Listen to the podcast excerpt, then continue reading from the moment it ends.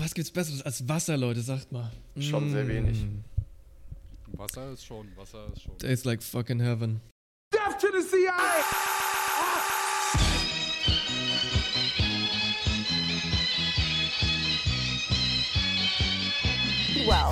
World's 85 richest people, is equal to the 3.5 billion poorest people. It's fantastic.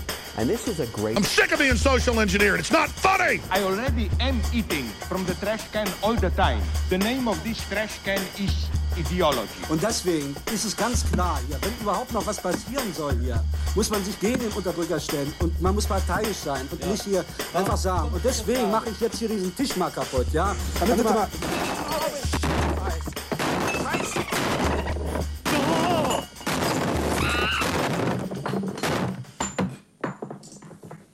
So, jetzt können wir weiter diskutieren.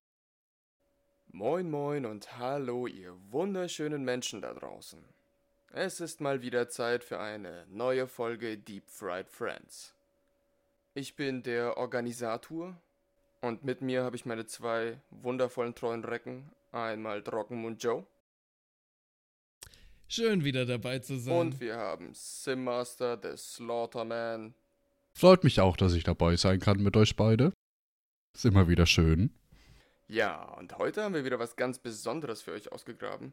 Zum einen möchten wir mal wieder ein gutes altes Washauptsgessen machen und die heutige Edition betrifft slawisches Essen. Zum Zeitpunkt dieser Aufnahme schreiben wir den 19. März 2023. Das bedeutet, wir haben leider den Weltfrauentag verpasst. Wap, wap, wap.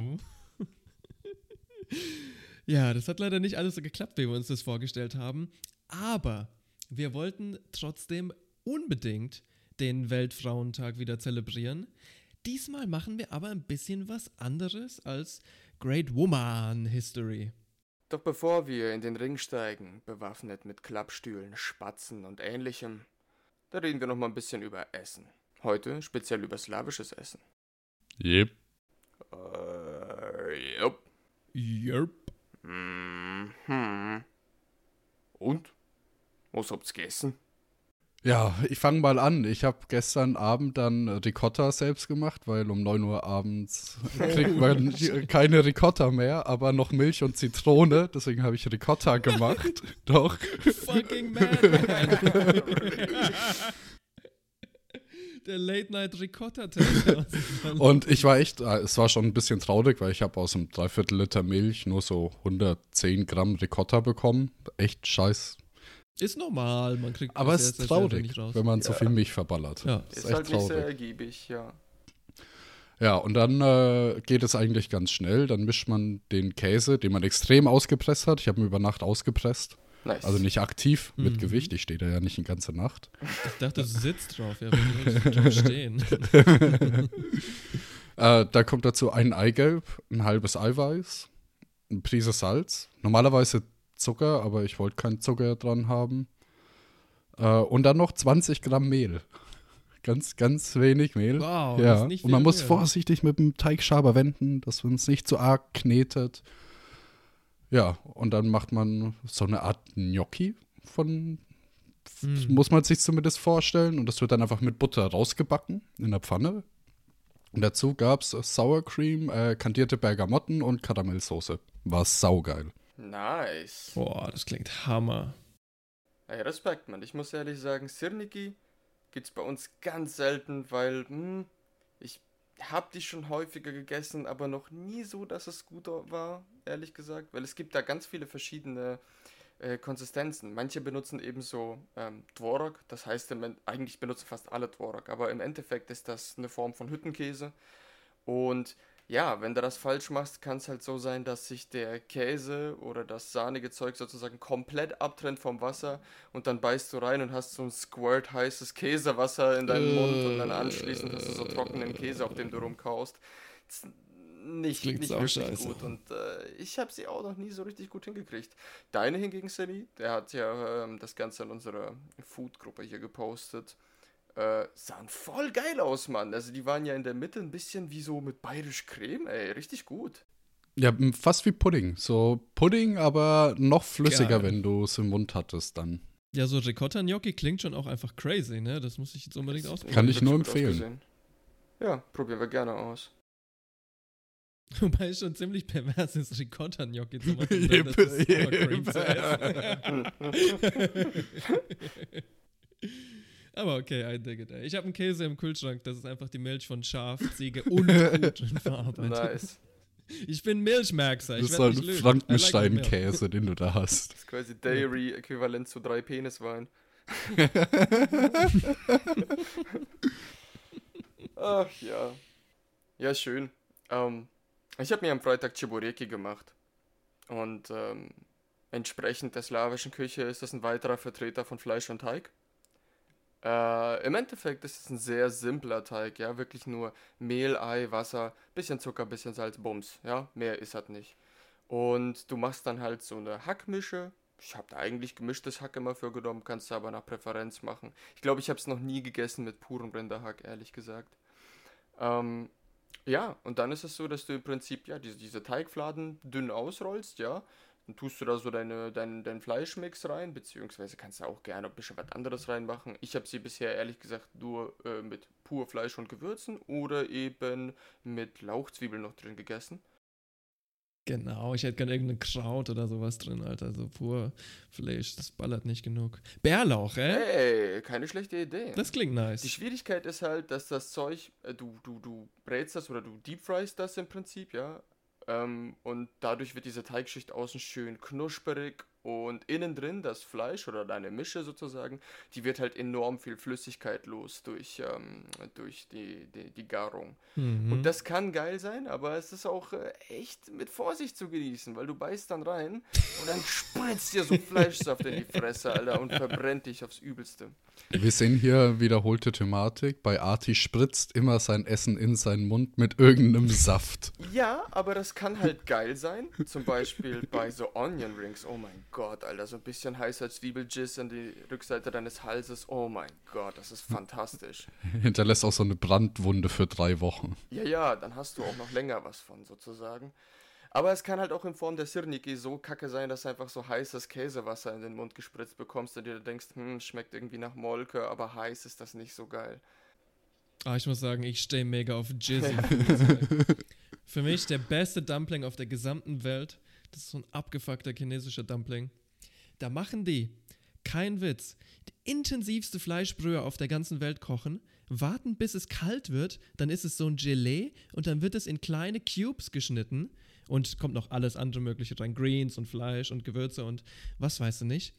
Und dann, wenn das gedämpft wird, wird die Brühe natürlich wieder flüssig und du hast Suppe im Dumpling Genius. drinne. Es ist ein Soup-Dumpling, den du in der Suppe serviert kriegst und in deinem Dumpling ist nochmal eine andere Suppe. Also kriegst du nicht nur in der Suppe, aber oft. Stelle ich mir aber auch geil vor, Yeah.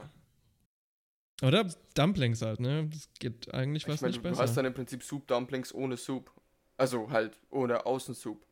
Ist eigentlich auch nice. mhm. Aber nochmal kurz zurück zu den Chibureki. Ähm, also du machst die schon so handgroß, weil man isst die eigentlich mit der Hand. Das sind nicht so kleine Dumplings, das sind schon so große, ja.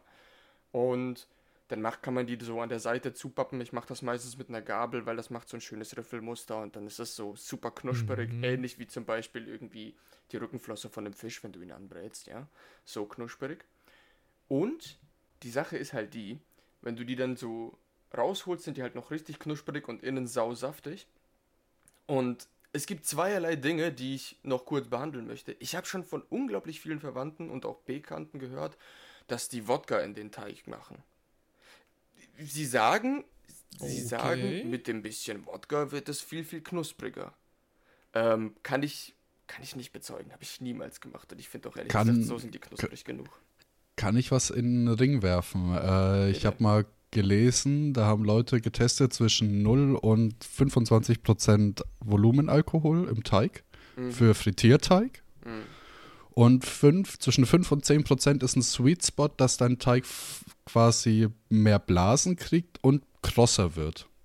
Okay. Uh. Hängt damit wahrscheinlich zusammen, dass Alkohol schneller verdampft und dadurch halt einfach mehr Dampf produziert wird insgesamt in dem Moment, wo das Stückchen ins Fett fliegt.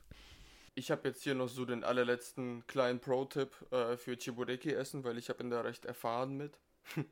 Und zwar, du kannst diesem heißen Meat Juice Squirt in deinen Mund aus dem Weg gehen, indem du dem Meat Juice Squirt einfach entgegenkommst und sozusagen ihn den Weg abschneidest.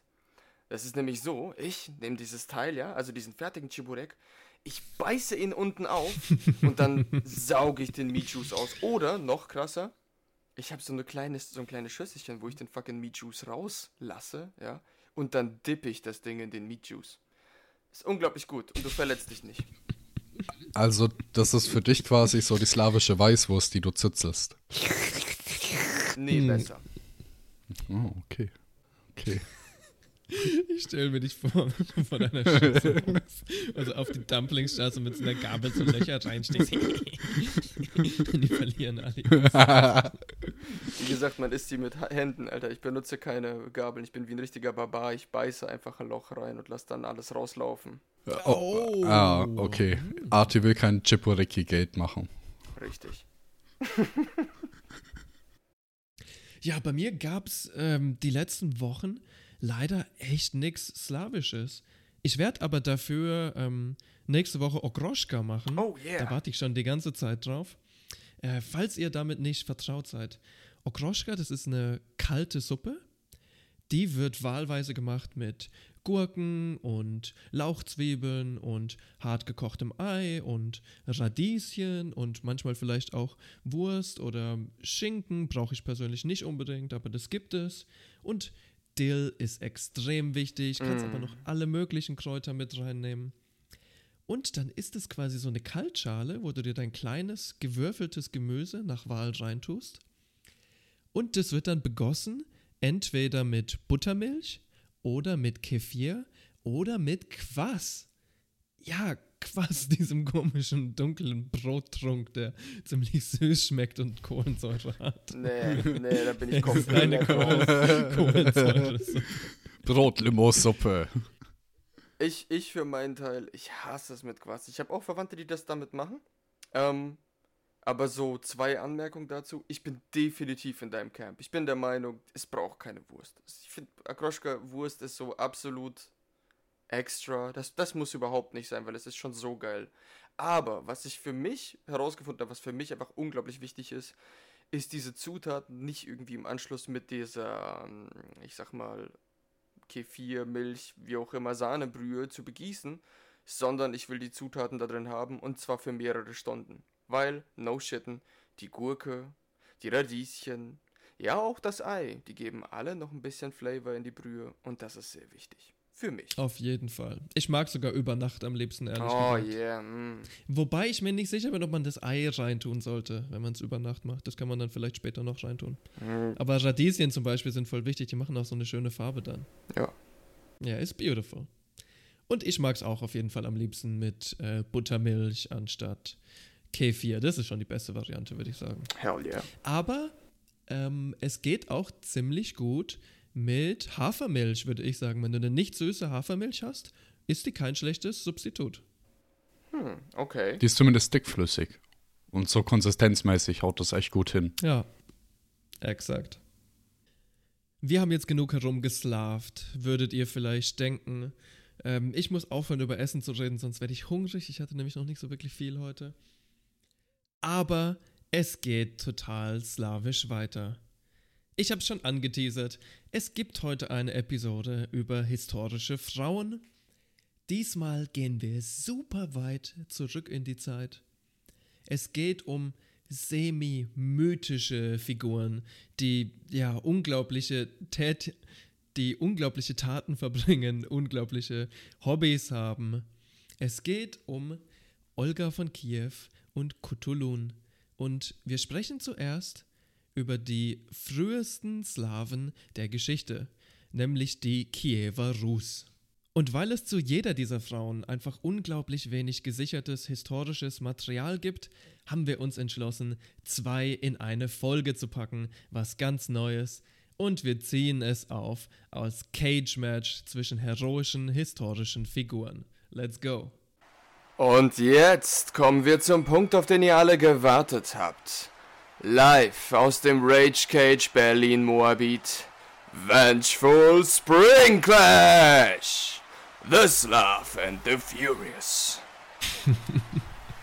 Frau gegen Frau. Ost gegen Osten. Muskeln gegen Geist. Der Rachekampf der Kriegerprinzessinnen. Bereits im Käfig ist die erste Kontrahentin des Abends. Bekannt dafür, Kavallerie eigenhändig vom Pferd zu reißen mit ihrem Signature Move, dem Calf Choke Slam. Diese Ringerin ist stark, sie ist roh, sie ist gemein und lässt sich nicht auf typische Geschlechterrollen ein. Begrüßt mit einem gebührenden Applaus die Reiterin aus der Mongolei. Prinzessin Kutulun, Tochter des Kaidu!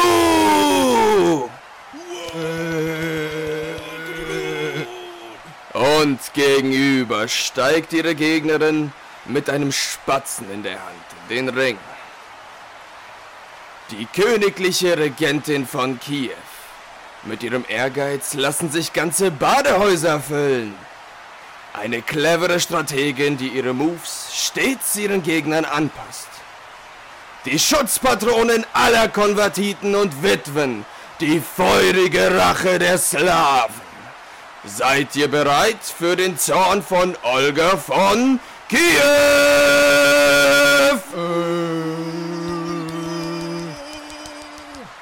Ladies and Gentlemen und Mitgedachte, are you ready to rumble? Ja. Ich fange an mit Olga von der Wolga. Äh, sie ist nicht wirklich von der Wolga. Love it. Ja, geboren wurde die Gutste im Jahr 890 bis 925. Ja, ihr habt richtig gehört. Äh, in einer Spanne von 35 Jahren wurde diese Frau geboren. Oh well. Ja, passiert, passiert.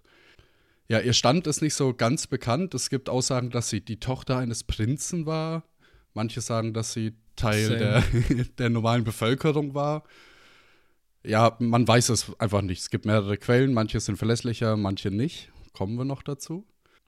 Mit 13 bzw. 15 Jahren heiratet sie dann Igor von Kiew. Und erst knapp 40 Jahre später soll sie dann ihren ersten Sohn auf die Welt gebracht haben.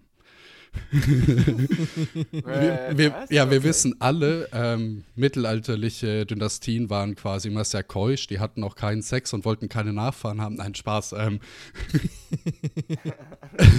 nie. Da ging es gar nicht drum. Äh, ja, hier sieht man dann schon so eine große Diskrepanz, was halt wirklich die Jahresangaben so angeht.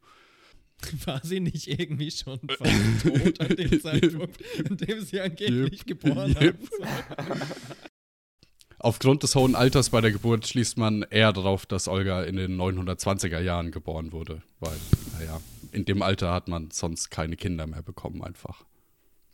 Hm, wilde 20er. Hm. 945 äh, stirbt Igor, ihr Mann, im Krieg. Äh, der Krieg ist gegen die Drevlianen. Warum herrscht da jetzt eigentlich Krieg?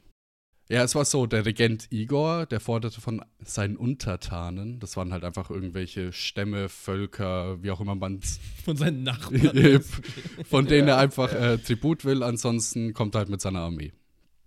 Igor hatte gewonnen gegen die Trevlianen und soll dann angeblich umgedreht sein und alleine mit so einer Handvoll Leuten und sich gedacht haben, na also ich kann aus denen bestimmt noch ein bisschen mehr rauspressen. Die haben bestimmt noch ein bisschen mehr.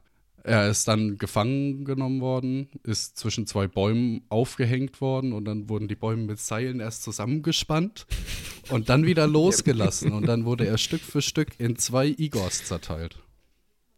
Classic. Yes. Vielleicht kurz, ähm, Igor war ja nicht nur irgend so ein dahergelaufener Igor. Nee. Ich glaube, der war ja der Sohn von dem Guy, ich habe jetzt vergessen, wie der heißt, aber der ja sozusagen die Kiewer Rus, also so einen losen Verbund an ähm, Varägern zu dem Zeitpunkt so zusammengeschlossen hat, ne? Also es ist schwer zu sagen, ob er sie zusammengeschlossen hat oder ob es auch wieder ich erober alle meine Nachbarn und sag, ihr seid jetzt meine Homeboys äh, Ding war.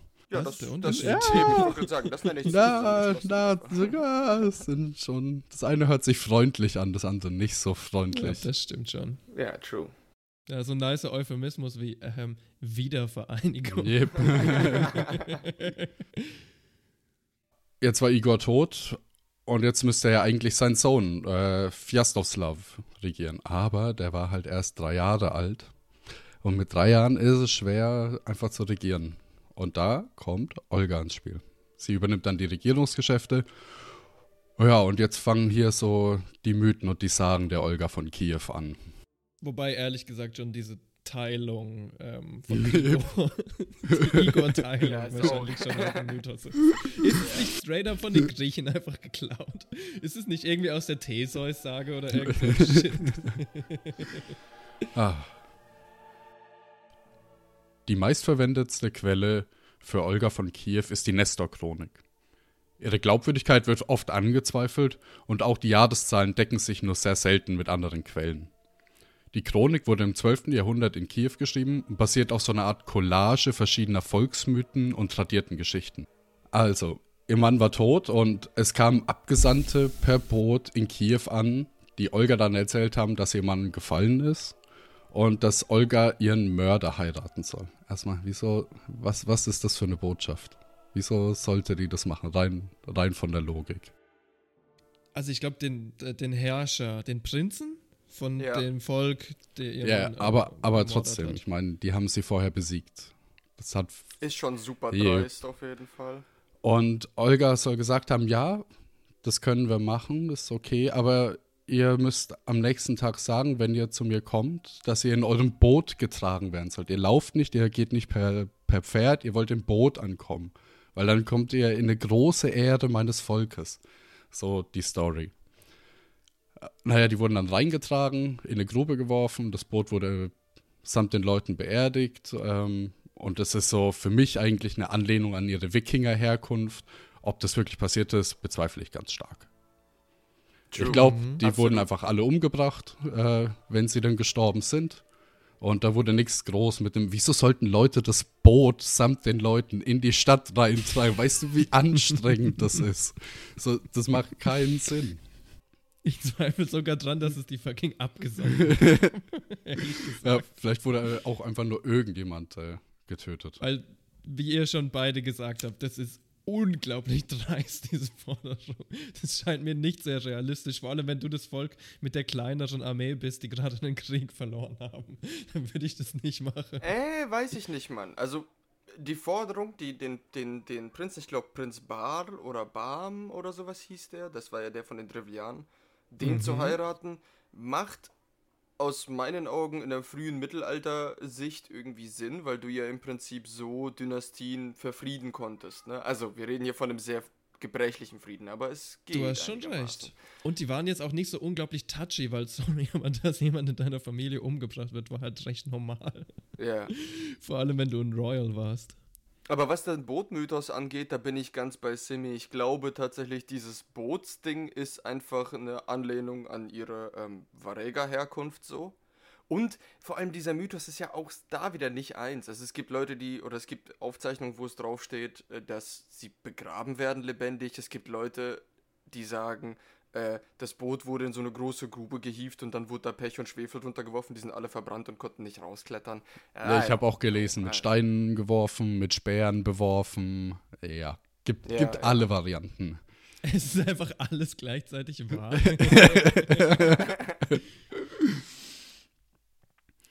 Ja, ich komme noch zu, zu drei weiteren Mythen. Der nächste ist, ähm, dass sie dann die Einladung quasi annimmt, dass sie eben die Ehe annimmt, ist aber empört, dass es gesandte normale Abstammungen waren und keine ehrwürdigen Leute. Und so, deswegen sollte zu ihrer Ehre die Elite der Drevlianen sich in einem Badehaus, also einer Sauna wahrscheinlich eher treffen. Ja, und das Haus wurde dann angezündet und alle Insassen sind verbrannt. Wieder Classic, also wenn vorher mein Boot beerdigt wurde und alle gestorben sind, dann lasse ich meine Elite in einem Badehaus zusammenkommen, was man anzünden kann, ohne Probleme, weil da brennt es eh schon.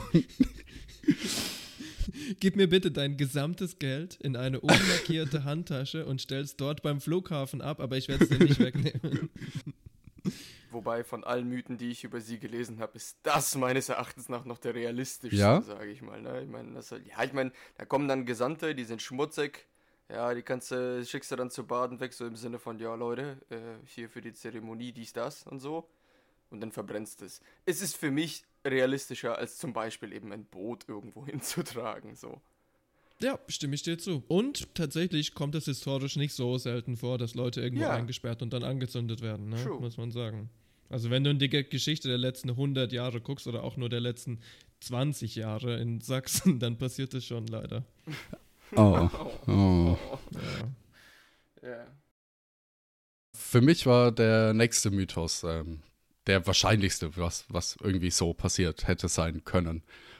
Und zwar hat sie gesagt, okay, okay, ich heirate wirklich, aber ich muss noch ein bisschen trauern mit meinem Ehemann. Der ist jetzt erst gestorben, ich habe das ja erst erfahren. Ähm, ja, deswegen müssen wir jetzt ganz viel Essen herbeischaffen. Also es gab echt Berge von Fleisch und Brot, Alkohol in Massen und Stimmung war schon feuchtfröhlich. Und als dann die ganzen äh, Drevlianen erschöpft eingeschlafen sind, begann halt das Morden. Also angeblich wurden 5000 Leute getötet bei der Aktion. Ich glaube, die Zahl ist auch wieder Humbug, aber dass halt irgendwie so Ah, ein ja, Fest ja. stattfindet und äh, gab dann halt äh, Ausschreitungen, nennen wir es mal so. Das könnte ich mir noch vor. Leute waren, die getötet wurden. Äh, nee. Oder dass es halt alles quasi von Olga orchestriert ist, ne? Das ist ja das, was so subtil die ganze Zeit angedeutet wird, dass sie das geplant hat. Und das passt natürlich sehr gut in dieses alte Motiv der rachsüchtigen Ehefrau, ne? Also, ich glaube, deine Theorie, dass es eher so vielleicht beim Fest äh, einfach zu spontaner Gewalt kam, kann ich mir schon ziemlich gut vorstellen. Ja, vielleicht auch äh, organisierte Gewalt. Also das würde ich gar nicht ausschließen, aber nicht, dass 5000 Leute orchestriert hingerichtet Ja. wurden. Wer weiß, ob da überhaupt 5000 Leute zu dem Zeitpunkt gelebt haben, weißt du, wie ich meine? Und Ja. die Chronik ist sowieso immer so super episch. Also es gibt ja auch eben bei diesem Angriff auf, ähm, oh fuck, wie heißt die Stadt denn? Ich hab's jetzt vergessen, aber die Stadt der Drevlianen eben, gibt's ja auch die, den Mythos, dass sie Svetoslav, also ihren Sohn, ja mitgenommen hat sozusagen auf den Streitzug. Und der ist vielleicht so drei Jahre oder so. Und die reiten dann auf die Stadt zu und er wirft den ersten Speer. Also. und dann sagen so die ganzen Berater von den Kiewer Rus so, yo, der, der, der künftige König ist nicht einmal drei Jahre alt, aber führt schon seinen ersten Feldzug an. Der ist von Gott gesandt.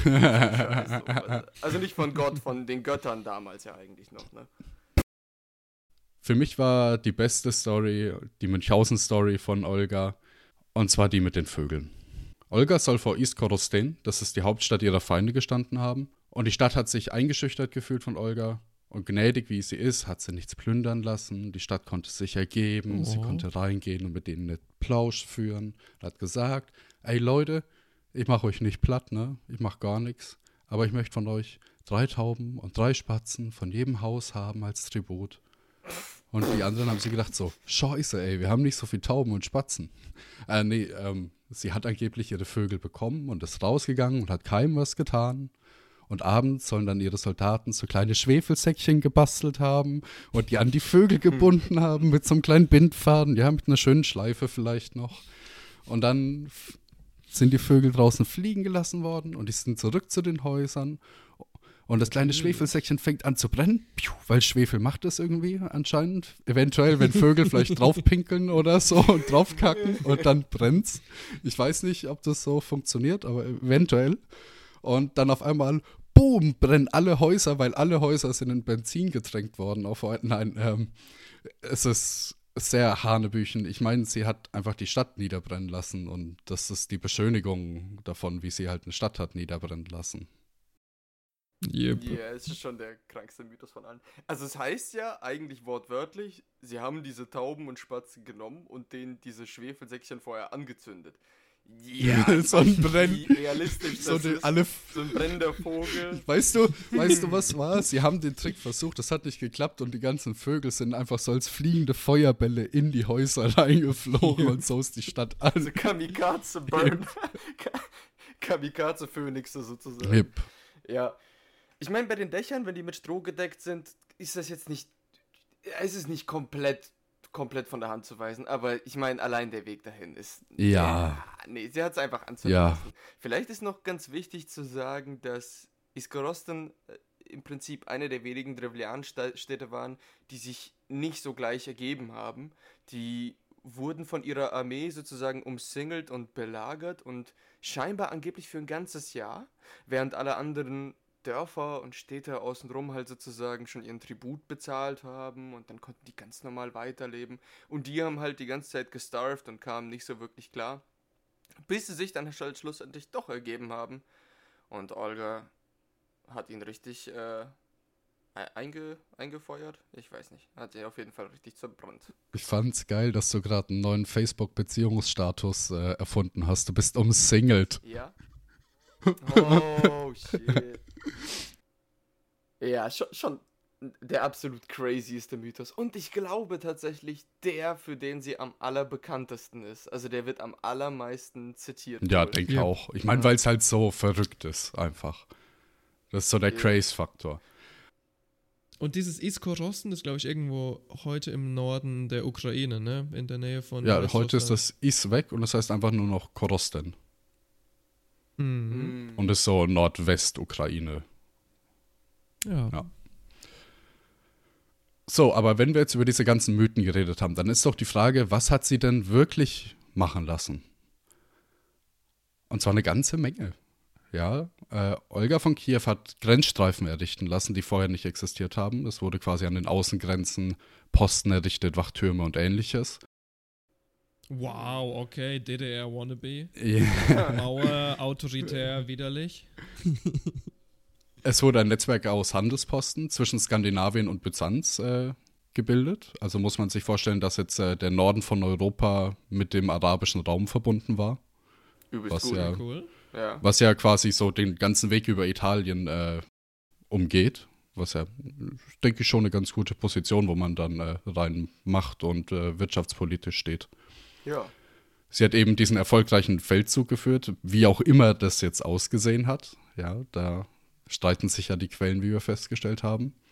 Ähm, sie hat Jagdgesetze eingeführt, also eben festgelegte Reviere, in denen gejagt werden darf und sich die Bevölkerung ernähren darf. Das war halt vorher auch eher so, es darf keiner irgendwo jagen, sondern das ist mehr so für Royalty bestimmt. Sie schaffte eine Verwaltung im Land, also irgendwelche Beamtentum wurde eingeführt. Und äh, sie hat eben den Versuch gestartet, äh, die Rus als Volk zu konvertieren. Zum Christentum. Denn. Zum Christentum, ja. Und das mit dem Konvertieren ist ein guter Stichpunkt, weil so ganz klar ist es nicht, wie sehr die Rus da schon konvertiert und äh, christianisiert waren. Die Darstellung in der Nestor-Chronik äh, soll laut äh, Stanislaus Hafner falsch sein. Mhm. Da hieß es, dass Olga am Ende ihres Lebens von Kaiser Konstantin dem Siebten getauft wurde. Was aber dagegen spricht, ist die Art und Weise, wie sie von ihm empfangen wurde, weil sie wurde so empfangen, wie eine Christin empfangen wird und nicht wie jemand, der nicht christlich empfangen wurde. Es ist dann nicht Mhm. näher spezifiziert worden, wo da die Differenz ist. Wahrscheinlich ist es auch sehr kompliziert und geht auf irgendwelche Verhaltensweisen und Sprachfloskeln ein, aber auf jeden Fall wurde sie anders behandelt. Und was auch ein bisschen äh, widersprüchlich ist für die ganze Christianisierung, war, dass ihr Sohn die Taufe verweigerte, weil er hatte einfach Angst, dass er den Rückhalt im Volk verliert, weil immer noch ein größerer Teil des Volkes eben nicht christianisiert war. Und es war dann interessanterweise ihr Enkel, äh, Wladimir der Große, der dann endgültig die Reform der Russ durchgeführt hat und dann auch die Russ konvertiert hat zum Christentum. Ja, also ähm, ich glaubte schon, um, umso merkwürdiger finde ich, dass sie ja dann im Prinzip zur christlichen Heilig, Heiligen gesprochen wurde, ne? Sie ist jetzt ja, also sie ist keine, das war noch lange vor dem Prozess, bevor das so ein, also es war noch lange davor, bevor Heiligsprechung so ein gefestigter Prozess durch den Papst und sowas war. Deswegen gibt es halt auch sau viele äh, Mhm. Heilige, die eigentlich, wo wir gar nicht wissen, warum die heilig sind. Es ist auch ein bisschen weird, dass sie heilig gesprochen wird, wenn sie halt eigentlich so viele Morde begeht und so und dafür bekannt ist, dass sie Rache übt und so. Das hat sich damals nie widersprochen, glaube ich. Also ich finde nicht, dass es unbedingt ähm, weird ist, dass du vor allem, dass du vorher schlimme Taten begehst und dann ähm, quasi konvertiert wirst, so wie es ja in der Geschichte erzählt wird, auch wenn es nicht stimmt, ist ja der perfekte Narrativ, oder? Für Mhm. so, du wirst zu einer Heiligen. Weil man wird ja nicht geboren als Heilige, du wirst ja zu einer Heiligen. Da habe ich zwei Takes. Das eine ist, äh, ich komme nochmal zurück zum Bootmythos ganz kurz. Hier ist es in, ich habe vorhin gesagt, in Anlehnung an ihre Wikinger-Herkunft. Aber es war fast schon eher wie eine Frage oder sollte eher wie eine Frage klingen. Weil ich finde, es ist eher so, das schiebt man hier auf ihren bösen Ursprung. So, die kann ja nichts dafür, die waren Wikinger und äh, die machen das halt so. Das ist bei denen so ein Ritus. ja. Ja, ja, die, die konnten gar nichts dafür. Das ist der erste Take, den ich habe. Der zweite Take mit der Heiligsprechung ist, wir haben diese Nestor-Chronik, die alles beschönigt und mythifiziert und sie so als schlaue, weiße Strategin darstellt. Und das ist ja auch erst im Nachhinein geschrieben worden. Und Heiligsprechungen, ja, so Dinge werden erst im Nachhinein wirklich richtig wirksam. Auf Ich-. Es dauert lange, bis sich sowas wirklich verbreitet hat, bis äh, zu allen Leuten, oh, es gibt jetzt die heilige Olga. Und äh, so hat es ja auch gedauert, bis diese Chronik zusammengetragen wurde, die ja ihren Werdegang beschreiben soll. Ja. Also ist es schon so viel im Nachhinein zu ihr hinzugefügt und hinzugedichtet, dass sie als Heilige besser dasteht und nicht als äh, kriegstreibende Frau, die ihre Nachbarn unterdrückt. Yep. Ich, ich dachte ja, sie wurde heilig gesprochen, also überhaupt konvertiert, dachte ich, äh, ist sie ja wegen äh, Konstantin. Also weil er sie ja also gut fand und sie heiraten wollte. Yep. Und, und sie dann zu ihm sagte, ja, ich werde aber nicht äh, äh, im Prinzip eine Ehe aus gemischten äh, Religionsverhältnissen eingehen. Und dann hat sie sich anschließend taufen lassen, sozusagen. Also so, so habe ich es verstanden. Ja, ja, und dann wollte sie ihn nicht mehr heiraten, weil bei der Taufe muss er gesagt haben, ich bin wie dein Vater oder wie dein Bruder. Und dann hat sie gesagt, ja, aber ich will ja nicht meinen Vater oder meinen Bruder heiraten und hat ihn gekockblockt angeblich. Weiß aber auch nicht, das ist, denke ich, auch wieder mehr Mythos, als dass es wirklich passiert ist. Das ist tatsächlich komplett ausgedacht, würde ich sagen. Ja. Ähm, could be, could be. Ja, hm, schwierig. Ich, ich denke halt, also für mich ist das so, ich denke mir die ganze Zeit, diese ganze ähm, Mythen und sowas ist dann so im Nachhinein dazu gedichtet worden, um, also das ist mein Take, eben um ähm, auch das Christentum dahinter irgendwie besser dastehen zu lassen. Also eigentlich straight up das, was du gesagt hast, Sammy. So im Sinne von, oh, guck mal, und dann hat die angefangen und hat angefangen, hier die, alle Leute zu christianisieren und deswegen ist sie heilig und jetzt die Schutzpatronin von dies, das und jenem. Ähm, aber im Endeffekt war es ja wirklich nicht so, dass sie super viel christianisiert hat. Also ich meine, sie hat eine Menge gute Sachen getan. Das mit den Spatzen war krass. nee, aber weiß ich nicht, ob man das ihr wirklich zusprechen kann. Eher doch dann wirklich ihrem Enkel. Ja, also so wie ich es verstanden habe, sie hat versucht, Leute zu reformieren, aber sie hat jetzt keinen gezwungen, ihren paganistisch, was auch immer, Glauben abzulegen, sondern der wurde weiterhin geduldet. So, du konntest das weiter öffentlich ausüben und musstest jetzt nicht in irgendwelche Hinterhöfe gehen dafür. Ich glaube, da hat sie eben großen Einfluss auf ihren Sohn gehabt, weil der hätte, der war ja eigentlich gegen das Christentum, ne? Ne, er, er war nicht unbedingt dagegen, aber er hat halt gesagt, äh, dass er den Rückhalt aus dem Volk verliert. Was ja, Das stimmt. Aber er, mein, auch, er hat auch Christentum in seine Landen sozusagen geduldet. Also es war nicht Ja, ja, so, dass klar. er die dann verfolgen lassen, killen lassen, was auch immer. nee, nee, war genau das gleiche Spiel quasi.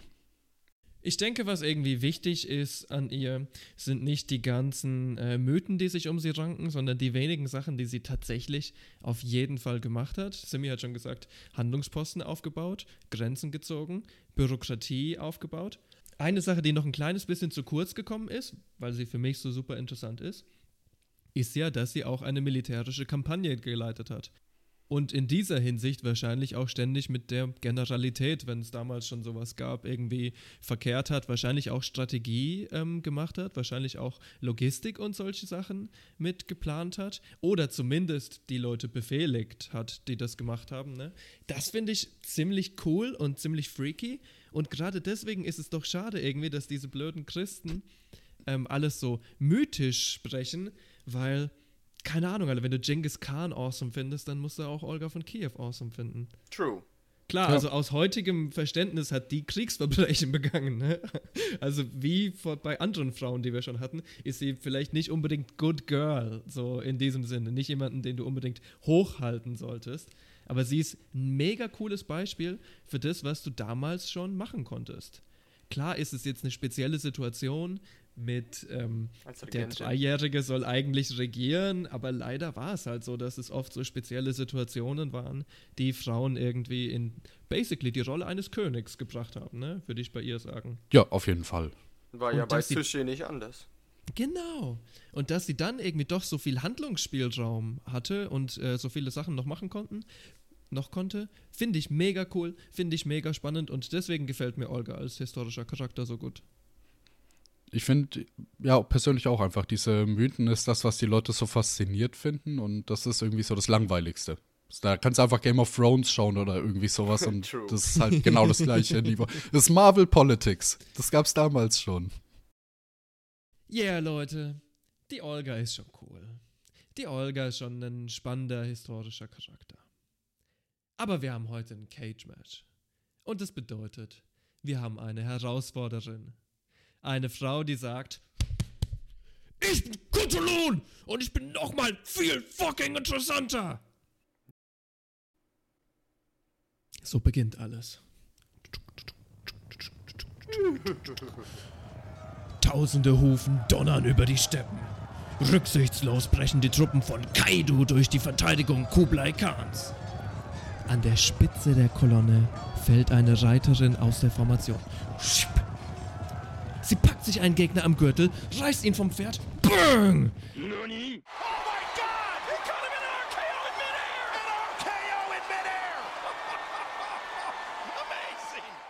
und schleift ihn zurück zu ihrer Mannschaft als Trophäe. Das war Chutulun. Und Chutulun heißt ungefähr so viel wie das Mondlicht. Uh, fucking epic. Oder auch nicht. Denn diese Geschichte, naja, ich weiß nicht, wie viel an dieser Taktik wirklich dran ist. Ist es was, was man aus strategischer Sicht machen sollte? Deinen wichtigsten Kommandanten vorreiten lassen und dann sich ähm, der ganzen Feindmannschaft aufbieten? I don't know. Ist ja auch egal.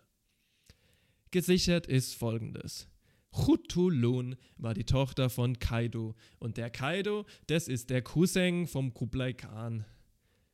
Und der Kaido, der ist auch der de facto Herrscher über fast ganz Zentralasien, Falsch. inklusive einiger Teile von Indien sogar. Falsch, du hast äh, Kaidu als den de facto Herrscher genannt, aber es ist ja eigentlich Kublai.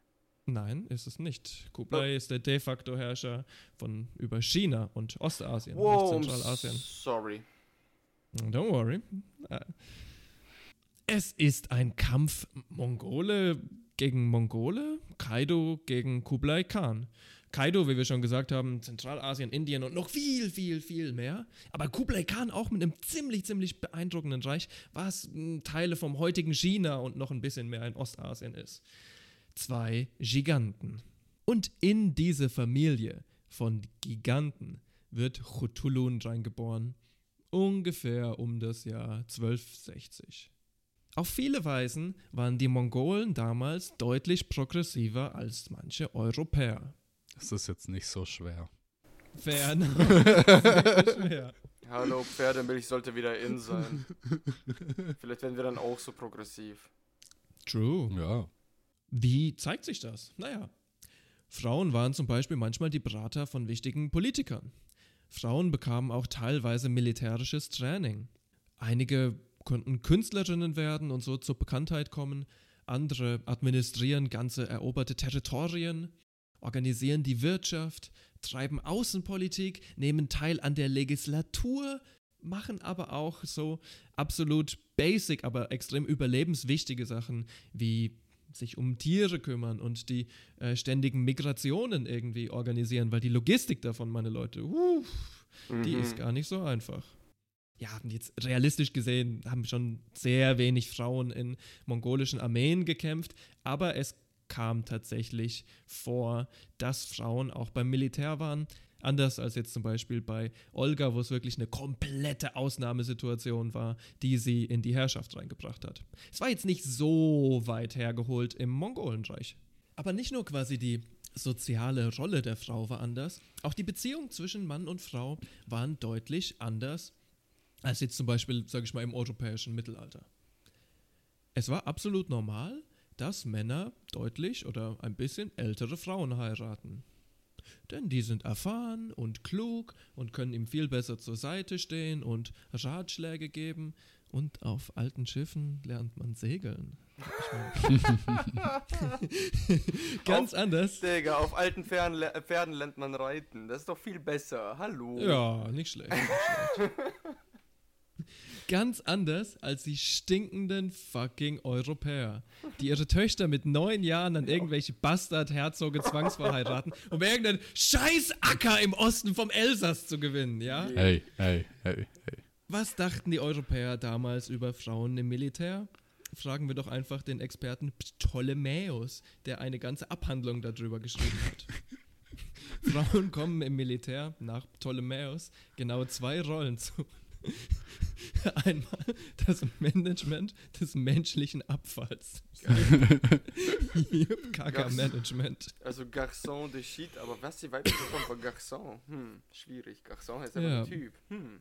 Aber heute würdest du sagen Sewer Facility Management. Oh, Yep. Das klingt gar nicht mehr so schlecht. Ist auch Mana wichtig. bist ein Manager. ist extrem wichtig, ja. Da hat Ptolemäus tatsächlich recht, dass Sewer Management extrem wichtig ist. Und dann natürlich der zweite und noch viel wichtigere Zweck von Frauen ähm, in einer Militärkampagne. Ich zitiere jetzt den Ptolemäus direkt. Nimm uns die Huren weg und die ganze Welt füllt sich mit Sodomie. Ah, no. ja, okay. Oh. Also wie sie mir schon gesagt hat, es war jetzt nicht so schwer progressiver zu sein als manche Europäer. Auch die europäische pathologische Vorliebe für Jungfrauen und generell Jugend und Reinheit, äh, was ich einfach Pädophilie nennen möchte, True. war bei den Mongolen nicht annähernd so stark ausgeprägt. Das wird für später noch wichtig. Ein Beispiel. Jeder von euch kennt bestimmt Genghis Khan, ne? Aber wer weiß eigentlich, dass es seine alte Mutti war, die ihm schlussendlich auf den Thron gehülfen? Ja, ja, so ist es. Frauen spielten eine zentrale Rolle im mongolischen Khanat. Teilweise gab es Frauenregentinnen und ähm, das dauert lange an, bis ins 17. und 18. Jahrhundert. Moment mal, was ist denn da nochmal passiert? Die verdammte Manchu-Dynastie natürlich, ihr Grottenolme. Ah. Genau, Ah. die kennen wir doch schon, die fucking Manchus. Hier, die Sache mit liberaler Geschichte ist, Geschichte macht halt nicht ständig nur Fortschritt und die Sachen werden immer besser für alle Beteiligten. So funktioniert es leider nicht. Oft gibt es einen Schritt vor und zwei Schritte zurück. Und so kommen wir daher, dass äh, zum Beispiel Genghis Mutter, eine der wichtigsten Politikerinnen im gesamten Mongolenreich war, zu Fußbinden und die Frau als Haussklavin, wie wir es schon in der Episode um Sishi besprochen haben. Also, all dieser breite historische Kontext, nur um so viel zu sagen. Chutulun war nicht nur die Tochter eines mächtigen Khan. Sie war Beraterin, sie war militärische Strategin. Natürlich, wie immer das so sein muss, wird auch ihre Schönheit gelobt. Es gibt auf der ganzen Welt keine Königin, deren Schönheit nicht von irgendeinem Bastard gelobt wird. Realistisch gesehen, aber wo stehen wir bei Cthulhu? Nee, ich meine, ich glaube, sie war schon deutlich größer als die meisten Frauen aus ihrer Zeit. Und sie war wahrscheinlich auch deutlich muskulöser als die meisten Frauen aus ihrer Zeit. Wobei mongolische Frauen sicherlich mm, recht durchtrainiert waren, haben schon viel gearbeitet. Denn Chutulun war Ringkämpferin. Hell yeah. Oh, Yep. Die hat bestimmt, bestimmt so einen leichten Buckel auch schon gehabt. Na, wenn du dir die anguckst, alle, die hat bessere Körperhaltung als wir alle drei zusammen. Ja. Was, um fair zu sein, auch nicht schwer ist. Yep. Yep. Yep, yep. Wir sind die drei Fragezeichen. Ja, Chutuluns große Leidenschaft war das Wrestling. Mongolisches Wrestling hat eine extrem zentrale Rolle in der Gesellschaft gespielt. Es war wirklich einer der beliebtesten Sporte überhaupt. Wir müssen jetzt also die Geschichte der Profi-Wrestlerin Kutulun erzählen und dabei vorsichtig bleiben, denn wie wir inzwischen gewohnt sind, sind die Informationen nicht 100% zuverlässig. Ihr kennt das alte Spiel.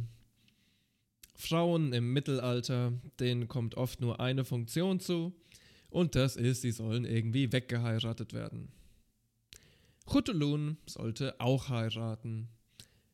Aber nicht einfach irgendwen. Denn Chutulun war selbstbestimmt und Chutulun hatte keinen Bock auf irgendeinen Mann, der vielleicht sogar schwächer ist als sie. Oh, no, no, no, no, no, no, no. Chutulun nimmt die Sachen einfach in die eigene Hand und sie schreibt einen Contest aus. Das funktioniert ungefähr so.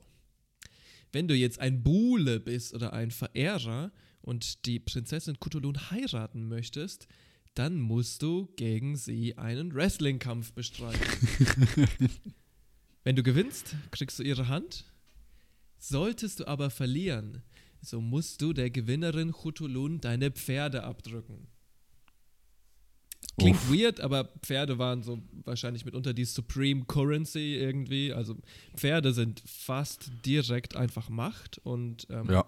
ja, vor allem im Mongolenreich zeichnest du dich ein bisschen dadurch aus, quasi, wie viele Pferde du hast. Das ist Man- ja bei fast allen ähm, pastoralischen Kulturen, also Kulturen, die primär irgendwie sich durch ähm, die Zusammenarbeit oder das Zusammenleben mit Tieren ernähren und am Leben halten, ist es sehr, sehr häufig so. Ja, ich finde, man, man kann es vielleicht ganz gut vergleichen mit äh, dadurch, dass die, die Soldaten Reiter waren, dass das quasi so denen ihre Panzer sind. Ja, ja, Also, und daher, es sind schon viele Panzer. auf jeden Fall. Und wie lief dieser Contest ab? Natürlich hat Chutulun jeden einzelnen Kampf ohne Ausnahme gewonnen und hatte am Ende 10.000 Pferde angesammelt. Holy shit. Es waren viele Leute. Ja, yeah, wenn sie 10 Pferde in jedem Kampf gewonnen hat, waren das immer noch 1000 Wrestling-Kämpfe, von denen sie jeden einzelnen gewonnen hat. Stell dir mal vor, die würde heutzutage noch im Schwergewicht boxen. Gibt es nicht. In mongolischem Wrestling gibt es tatsächlich keine Gewichtsklassen. Das heißt, What? sie. Yeah, das heißt, Uh. macht das Ganze noch viel kranker. Das heißt, sie ist auch gegen Männer angetreten, die wahrscheinlich fast doppelt so schwer waren wie sie. Ja. Ja, das alles, um zu sagen, dass sie jetzt wirklich 1000 Wrestling-Kämpfe ohne eine Ausnahme verloren hat, würde ich stark in Frage stellen. Und dass am Ende eine Legion von 10.000 Pferden dabei rausgekommen ist, würde ich auch in Frage stellen. Bestimmt war es eine Menge von Pferden. Bestimmt hat sie sich einige Pferde erobert, aber 10.000 ist eine sehr hohe Zahl. Ja, vor allem, du musst die ja versorgen und alles. Das, Es ist, auch. es ist ja nicht, dass dann alles erledigt ist, wenn du 10.000 Pferde hast. Die Karten. meine, dein Daddy ist Kaido. Ich glaube nicht, dass du Probleme haben wirst, die Pferde an den Mann zu bringen. Ja, nee, nicht an den Mann zu bringen, aber du musst ja trotzdem irgendwie einen Ort haben, wo du erstmal deine Pferde abstellen Stallungen, kannst ja. und alles. Nicht unbedingt. Stallungen. Sie hat den besten Pferden einfach beigebracht, kannibalisch zu agieren. Und was ja auch interessant ist, ist, wie diese Geschichte geframed ist. Äh, kennt ihr eigentlich die Geschichte von Penelope? Cruz? Sorry, nein, keine Ahnung. Penelope, das ist die Gattin Ah. von äh, Odysseus. Kennt ihr vielleicht aus der Odyssee. Jetzt war dieser Odysseus ewig, ewig, ewig lange weg und alle wollten Penelope heiraten.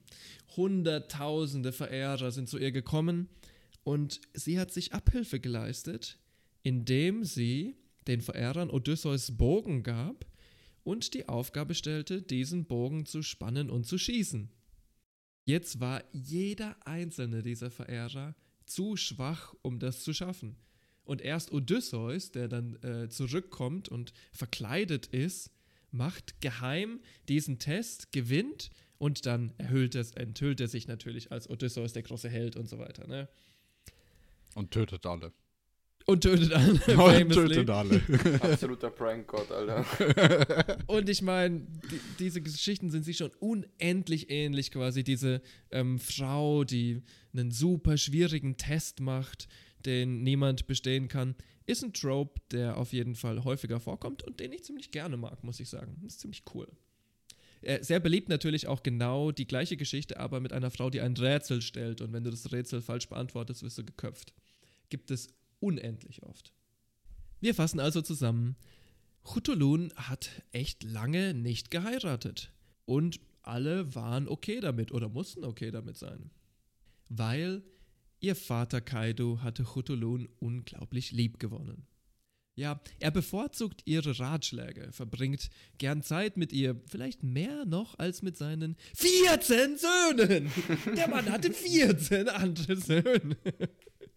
Und naja, wie das halt so ist, generell treten eigentlich eher die Söhne das Erbe an. Kaido fand das nicht so toll. Denn Kaido wollte tatsächlich Chutulun als seine Nachfolgerin sehen, nicht einen seiner 14 Söhne. Es gibt ein Narrativ, der mir nicht so gut gefällt. Einige böse Zungen suggerieren sogar, dass Kaido mehr als nur väterliche Liebe für Chutulun übrig hatte, dass es zwischen den beiden ein inzestuöses Verhältnis gab. Hm. Hm. Also komplett unmöglich ist es ja nicht, weil, ich meine, ihr kennt die Habsburger Linien und auch, ähm, man muss bedenken, dass mongolische Männer teilweise mehrere Ehefrauen hatten und ähm, manchmal waren das tatsächlich inzestuöse Beziehungen. Interessanterweise aber andersrum fast immer. Äh, es war eine inzestuöse Beziehung zwischen Mutter und Sohn inzestuöse Beziehungen zwischen Vater und Tochter kenne ich jetzt echt nicht belegt aus ähm, dem mongolischen Reich. Das ist auf jeden Fall sehr weird. Aber ich denke mir auch, also je nachdem, welche Quellen wir benutzen, vielleicht ist das halt auch wieder Framing, so im Sinne von die wilden Barbaren, die reitenden Völker aus dem Osten, bla bla äh, äh. Genau, das war auch Ja. meine These. Beziehungsweise klar, es ist ähm, Standard einfach Rassismus ne? und Mongol-Bashing, aber es ist natürlich auch irgendwie so ein kleines Beispiel für sexistische Geschichtsschreibung, irgendwie diese lüsterne Kutulon, die es mit ihrem Vater treibt. Mm, Also ja, genau in diese Ecke würde ich es irgendwie stellen. Äh, apropos das, also diese Situation mit ihrer Beziehung. Sie ist ja jetzt weder anscheinend mit ihrem Daddy zusammen, noch hat sie geheiratet. Diese Situation muss irgendwann gelöst werden.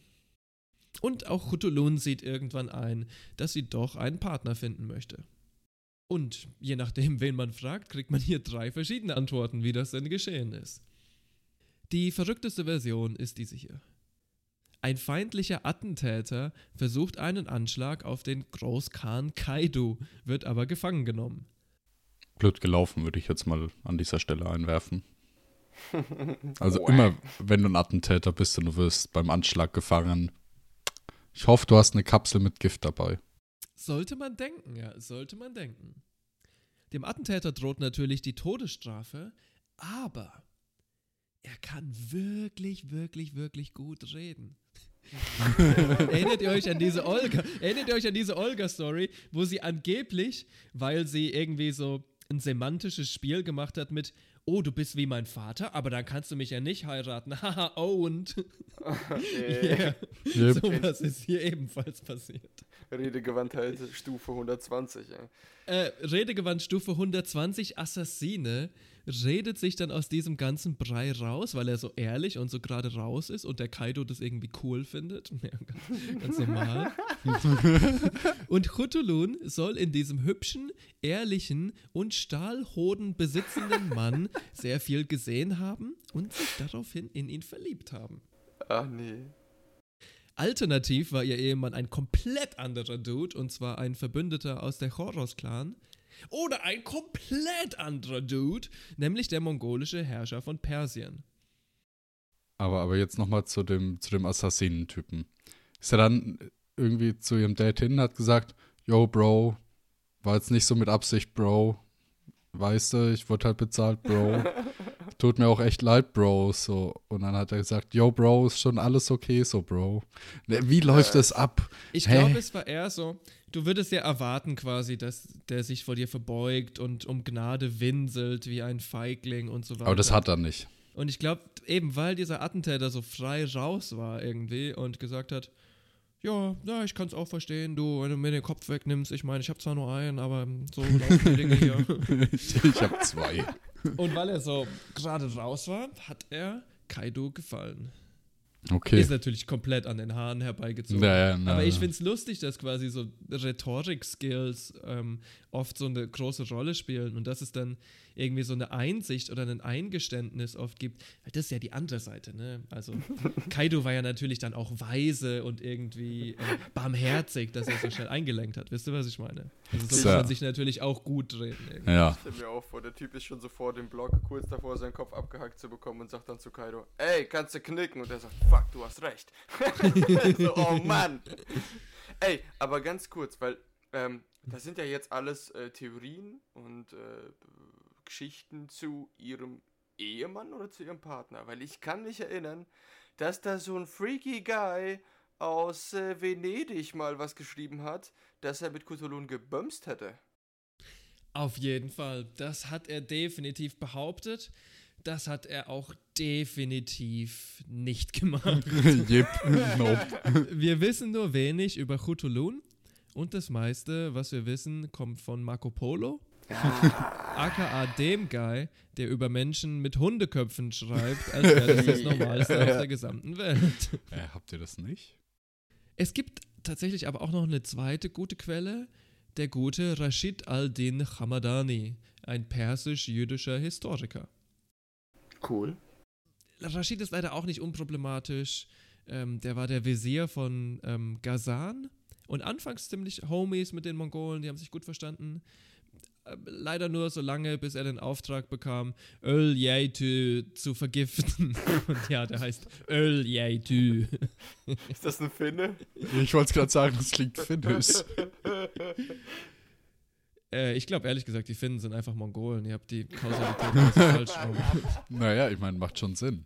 Eben, ne? Wir denken lieber nicht so viel drüber nach. Auf jeden Fall, als dieser Auftragsmord auf Öl Yaitu äh, wie erwartet scheitert, wir haben heute ziemlich viele ähm, verbotschte Assassinen, wird Rashid exekutiert.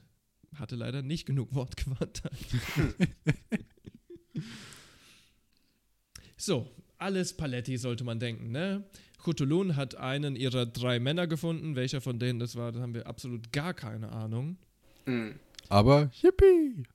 Aber Yippie, doch Kaido wird langsam alt. Oh no.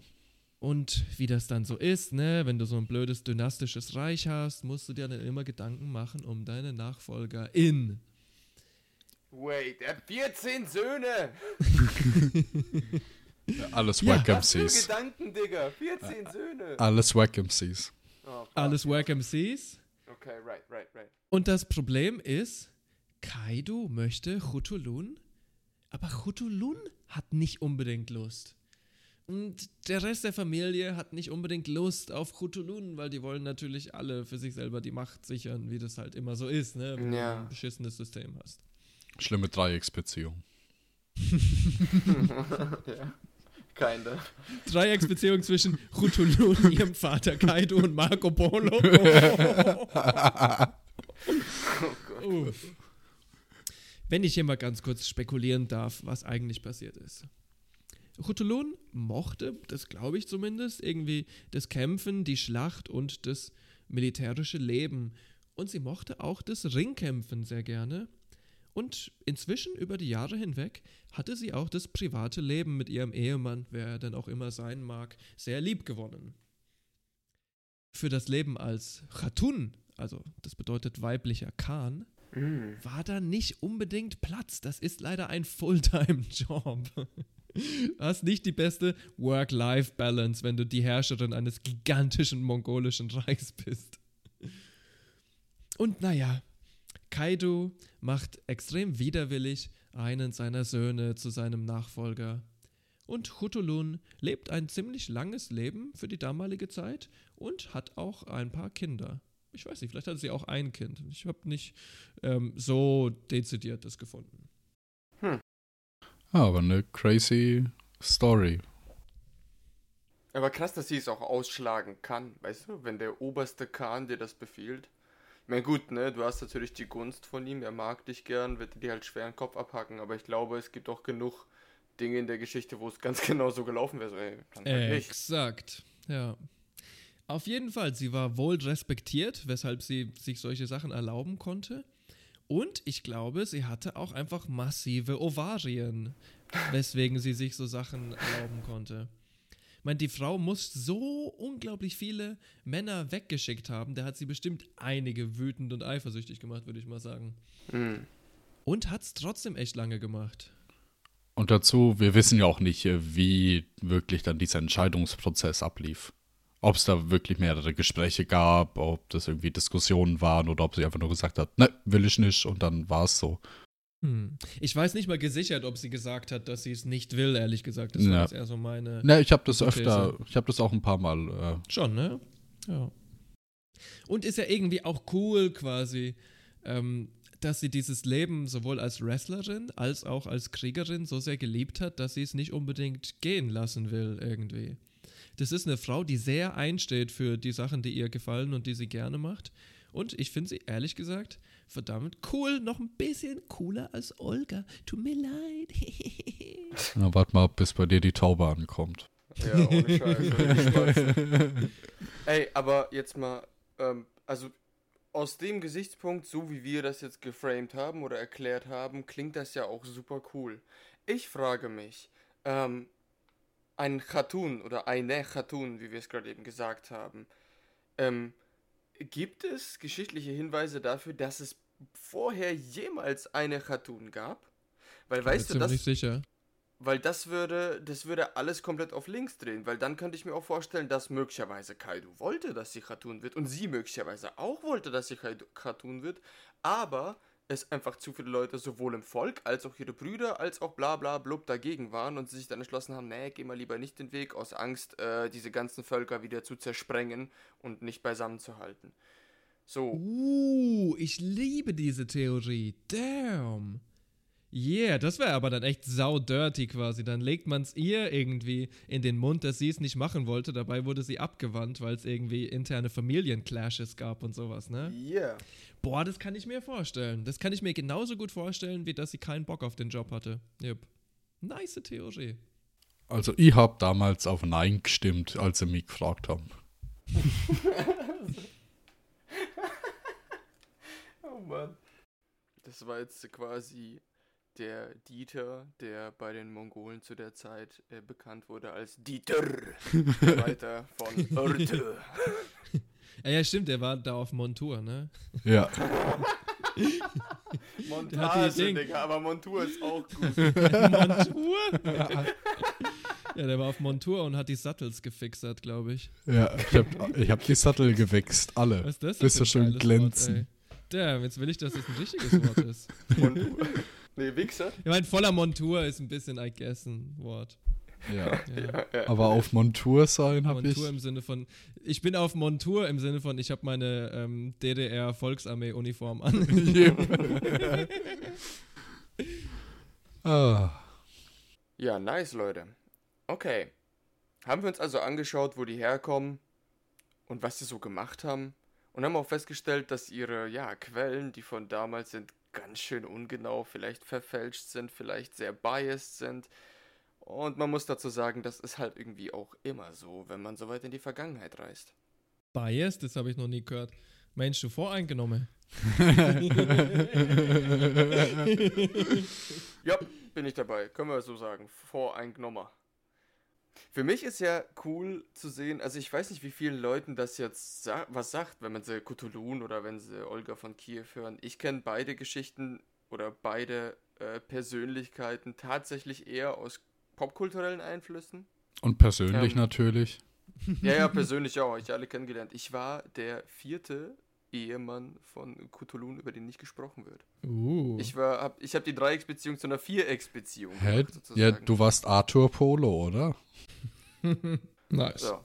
Okay. Ja, aber vielleicht zuerst mit Cthulhu. Die ist für mich etwas unbekannter und ich bin auch Joe sehr dankbar dafür, dass er die ganze Geschichte etwas aufgedröselt hat, weil das habe ich tatsächlich vorher noch nicht gehört. Mehr kannte ich über Olga. Cthulhu kannte ich lediglich aus einer ähm, stark überspitzten Serie auf Netflix namens Marco Polo, die im Prinzip die Geschichten des Marco Polo, die er damals von Trujillo aufschreiben lassen hat, nochmal wahnsinnig überspitzt irgendwie erklärt und erzählt. Ja, Die habe ich mir angeguckt und das war sehr weird. Im Endeffekt ähm, war das halt so eine übelst sexy Szene, weil Cthulhu halt übelst hübsch war, voll stark war, alle zu Boden gerungen hat. Sie wird literally gespielt von einem südkoreanischen Model, was null Sinn macht. Yep. Hey, Nice. Süd Südkoreaner, das Steppenvolk schlechthin heutzutage. Nee. naja, jedenfalls ist es dann irgendwie so, dass sie, äh, also man, es wird auch gezeigt, wie sie so sau viele Typen zu Boden ringt, irgendwie auch gegen drei oder vier Mongolen gleichzeitig gewinnt so. und dann kommt Marco und in den Ring und sagt so, yo, ich nehme das jetzt auch mit dir auf. Und dann prügeln die sich und zwar richtig so äh, voll ebenbürtiger Schlagabtausch und dann, ja, nicht sicher, ob es jetzt so, ob es Marco es so zugelassen hat in der Serie oder nicht, aber er wird dann von ihr zu Boden gerungen und dann sagt er so ein paar sexy Worte und die stehen aufeinander, aber ich glaube, es passiert auch nichts im Verlauf der Serie, also die Vögel nicht, aber die tänzeln immer so umeinander. Deswegen kannte ich Cthulhu. Und Olga ist so eine Sache, ich glaube hierzulande oder vielleicht im Westen generell bisschen weniger bekannt. Ähm, in Russland oder ich sag mal so ganzen Russosphäre, wenn ich das so sagen kann, ist es schon ein bisschen bekannter. Also allein schon deswegen, weil halt super viel dieses Nationalmythos irgendwie auf ihr beruht. Ne? So einer der, der äh, Schafferinnen des russischen Volkes sozusagen. Hm, schwierig. Ich Sehr glaube auch, vieles wird da irgendwie voll genommen. Es gibt auch zahlreiche Filme, so Actionfilme, so la 300, Ja, wo, glaub ich, ähm, wo sie dann halt glorifiziert wird. Ich tue mir auch, ich tue mir sehr schwer mit diesem Vereiniger des russischen Volkes, äh, bla bla bla. Weil ich meine, das hat schon noch lange gedauert, bis da das russische Volk war. Ja, true, absolut. Und aus der Kiewer Rus ist halt auch fast jedes slawische Volk hervorgegangen, ne? Halt nicht Yep. nur die Russen, das ist das große Problem. Yep. Da sind halt auch ähm, die Ukrainer daraus hervorgegangen und so viele, die es heute gar nicht mehr gibt einfach. Ja. Ja, von daher, ich finde, der popkulturelle Einfluss ist schon zu spüren, selbst wenn es ähm, ein schwaches Wabern ist. Also es ist nicht Mhm. so wie, ähm, ich würde jetzt zum Beispiel sagen, Genghis Khan, ja, als, als gutes Gegenbeispiel zu Kut- Cthulhu oder vielleicht äh, Ivan der Schreckliche, ja, Hm, als, erster, als erster Zar Russlands. So. Ist schon deutlich bekannter und ich glaube popkulturell deutlich bekannter als die beiden. Weswegen es mich auch gefreut hat, mal ein bisschen was über die zu erzählen und uns an den abzuarbeiten. Wonderful. Ja, oder auch viel weniger bekannte als super bekannte Frauen, irgendwie zum Beispiel Elisabeth von England oder Jeanne d'Arc zum Beispiel. Ne? Also Hm. ich muss gestehen, ich kannte weder Olga von Kiew noch äh, Chutulun, bevor wir die Folge begonnen hatten. Und ich fand es sehr, sehr spannend, über die zu lernen. Gerade bei Olga ähm, fand ich es mega cool, diese Heiligschreibung von ihr zu analysieren und wie die Sachen verändert haben und so weiter, weil das ist ja mitunter das Spannendste an der Geschichte, ne? Wie quasi manipuliert wird, um einen bestimmten Narrativ zu finden. Und bei Ja. Olga lässt sich das sogar noch leichter aufzeigen als bei ähm, Chutulun. Da weiß ich nicht, wie viel äh, und auf welche Weise vielleicht noch manipuliert wurde. Ich bin äh, voll bei dir auch, Arti, was du meintest mit, äh, dass Olga in Russland deutlich oder in der Russosphäre deutlich bekannter ist. Hängt vielleicht auch ein bisschen damit zusammen. Wir haben noch gar nicht so über ihr Heiligsprecherei und ihr Heiligtum geredet. Stimmt. Hm, Sie ist die Heilige der Mütter, Gebärenden, in den Wehen liegenden, Hebammen und so weiter, was wahrscheinlich Wow. einen Teil ihrer Bekanntheit mitmacht, weil ich meine, Frauen liegen damals wahrscheinlich oft in den Wehen und das geht oft schief und Kinder sterben und dann betet man halt zur Heiligen für dieses Ja. Ding. Also nicht unbedingt die positivste Verbindung. Krass, Mann. Ich kannte sie tatsächlich nur als die Schutzpatronin für Witwen und Konvertiten. Aber Ja, ey, ja, ja, die sind auch. aber ganz viel mehr eigentlich. Auch. Ja, Wikipedia schon. Tierinformation halt auch einfach, ne? Ja, I guess, I guess, ja, hast du recht. Ähm, und das andere ist, sie wurde, also nachdem dann die, die christliche Kirche sich gespalten hatte, war sie quasi erst im Osten, also in der oströmischen Kirche als Heilige und äh, der Westen, also der römische Papst und so weiter, die haben sie erst viel später anerkannt als Heilige, was dann ja auch wahrscheinlich gegen die Verbreitung bei uns hier in Europa spricht, als Heiligenfigur. Interesting, ja. Wobei tatsächlich einfach in unserem kontemporären Christentum Heiligenfiguren echt eine extrem geringe Rolle zukommt, ne? Im Vergleich zu zum Beispiel Lateinamerika oder ähm, der orthodoxen Kirche. Finde ich eigentlich fast schade, weil ganz ehrlich, Heilige ist kind of interesting. Fand ich immer Ja. irgendwie nett. Ich meine, was haben uns Heilige gegeben? Naja, zum Beispiel diese eine lustige Geschichte mit dem Metzger, der die drei Kinder in seiner Wanne einmacht. It's a pretty good story. Ja, kann man gut mal auf der Firmenfeier erzählen. Nächste, nächste Weihnachtsfeier, ich schwör's dir, Alter. ist mein Key-Element. Und ich würde sagen, popkulturell, es gibt jetzt mittlerweile einige Podcasts, wo sie thematisiert wird. Es gibt mh, mehr als eine Handvoll YouTube-Videos, die auch 10, hunderttausende Klicks haben und so. Oh, Mhm. Aber ich würde jetzt nicht sagen, dass, wenn du auf der Straße 100 Leute fragst, dass ein Großteil sagt, ja, also von der Olga habe ich schon mal gehört. Und bei Cthulhu ist es eventuell durch diese Marco Polo-Serie, aber das zähle ich dann fast schon gar nicht, dass sie von ihr gehört haben. Ja, die war schon auch echt scheiße. Ja, und halt einfach die Darstellung. Ich habe so fünf Minuten Zusammenschnitt auf YouTube gesehen. Sorry, aber das war wieder Marvel Politics. Ja, Chutulun wird bei uns gar nicht rezipiert. Interessanterweise aber viel früher. Es gab ja eine Zeit in Europa, wo man vor allem in der Kunst gen Osten geschaut hat. Das nennt man dann Orientalismus, wo quasi die Europäer sich so ihre eigene Vision davon aufgebaut haben, wie der Orient denn ist, was natürlich komplett inakkurat war. Aber eben, da zeigen sich wieder die Biases und deswegen wird es super interessant. Du meinst die Voreingenommenheiten. Auf jeden Fall meine ich das. Zum Beispiel gibt es eine recht bekannte Oper von Puccini, wo sie auch eine Rolle spielt. Und natürlich ist sie komplett, also es gibt sogar zwei Opern, glaube ich, wo sie drin vorkommt. Und natürlich ist sie komplett verklärt in diesen Opern. Zum Beispiel ist der wichtigste Aspekt ihrer ganzen Persönlichkeit, nämlich das Wrestling, einfach rausgenommen. Oh. Sie ist halt wunderschön natürlich, die orientalische Prinzessin, keine Wrestling-Queen mehr. Und ähm, anstatt mit den Männern zu kämpfen, gibt sie ihnen jetzt ein Rätsel auf. Wie lame. Hm. Ja, bisschen so wie Olga auch lamifiziert wurde in ähm, ihrer Heiligschreibung, ne? Je nachdem, ob du das mit den Vögeln episch findest oder nicht. so Genau, episch. eben, ich wollte gerade sagen, also vielleicht auch nicht, nicht lamifiziert. Es ist schon awesome, aber es ist halt Mhm. eigentlich schon so krass, sie was ist sie halt gemacht kein- hat. Sie ist halt keine Wikingerin, die Kriegsverbrechen begeht in ihrer Heiligschreibung. Nee, Ja. sorry, für mich ist es schon eine Lamifizierung mit den Vögeln. Ja, schon. Weil vorher ist es ich. halt so, dass sie die Armee mitkoordiniert hat und halt einfach die Stadt vernichtet hat. Ja. So war es, oh, sie ist so schlau und smart und muss überhaupt nicht an Gewalt rangehen. Frauen dürfen nur über Umwege Gewalt Gewi- machen. ja. ja, ja, ja, Ja, ja. sehr klug. Sascha. Frauen dürfen stimmt, nicht offen aggressiv handeln, sondern sie müssen immer mit List und Tücke. Also vor Ja, allem so, so hintenrum ja, und jetzt haben wir's, böse. Jetzt haben wir es. Ja. So, Mit List und Tücke. das finde ich persönlich ist schon so eine Herabstufung von ihr. Ja, da hast du wohl recht, da hast du wohl recht, das stimmt. Ich, ich will halt nur sagen, ich glaube, die Mehrheit der Menschen würden sagen, es ist weniger lame, aber Ja, ja, das ist, das ist unsere Rezeption, weil, weil, wir. halt, weil es halt wieder Marvel Politics ja, ist. ja, wir, wir kommen Ja, immer wieder darauf hin zurück, dass es halt einfach eine gute Story ist, die sich gut verkaufen lässt und halt auch Ja, heutzutage sich gut verkaufen lässt. Sorry, aber Leute sind halt immer noch doof. Ja.